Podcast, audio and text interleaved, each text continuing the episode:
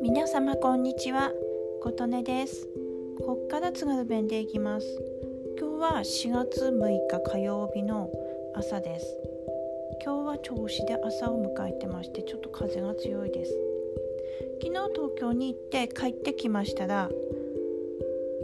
私が通販で買った本が届いてました。2冊。何注文したかと言いますとタニタ食堂さんの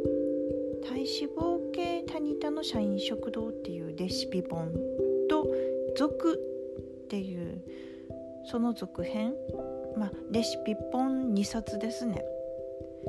ちょっと私が最近ウォーキングを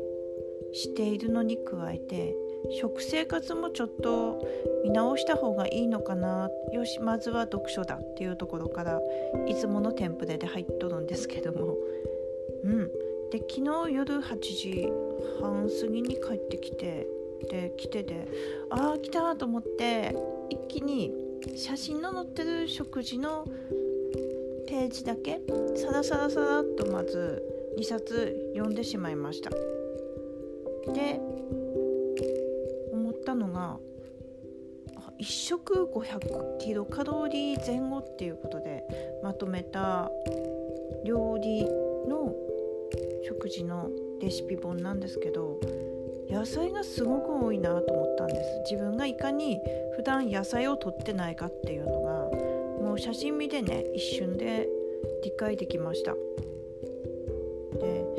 そして次に思ったのが量少ないな。ということです。自分が日頃いかに食べ過ぎてたのかがもう視覚的に理解できました。で野菜多い食事がにしなきゃダメだな。量をちょっと少なくしなきゃいけないなと思ったのとあと味付けが塩分を減らしなきゃでだしをこうねきちんとした使ってだしの効果によって塩分を減らしましょうとかやっぱりそれが正しいんだな。自分雪国育ちなんで漬物とかラーメンしょっぱいのとか好きだったから塩分あんまり気にしてなく結構多めにとってたと思います。でそういうのも理解できました。あと酢とかレモンとか結構使ってるな。っていうほど普段の自分は酢とかレモンとか摂取してなかったんだなっていうのも気づきました。面白いのがあの最初に出た方の方が私好きだなと思ったのは最後に食材使い回し作品っていうのがありましてまあアスパラガスがある時はこのメニューをどうぞみたいな感じでちょっと冷蔵庫に余った時に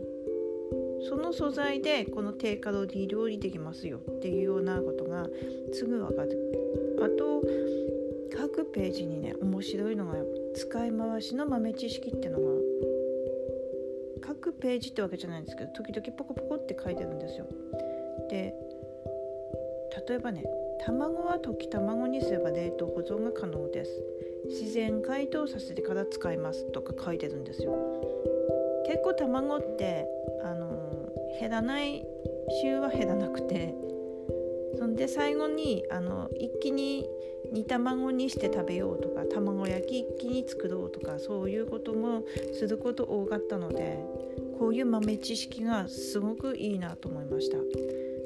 それでタニタさんでは東京の丸の内に丸の内タニタ食堂っていうのがあります。で私は調べ行きたいなと思って調べるとこまで行ったんですけど昨日日曜月曜で東京1泊2日行ってきたんですけど日曜日はやってないようなんです。じゃあ月曜日はちょっと一日朝から別などこで仕事だったので夜銚子に帰る特急に乗るまでに丸の内タニタ食堂さんに行ってできれば実際食べてみたいと思ったんですけど今コロナの影響で夜はやってないようなんですなので次回は必ずちょっと行ってみたいなと思って行きましたらもう当然写真撮ってラジオ収録して皆様に感想やもうすごく良かったよっていうようなところをこういうとこ良かったよっていうのを実際食べてみた感想をお伝えしたいなと思ってます。はい、今日もお聴きくださりありがとうございました。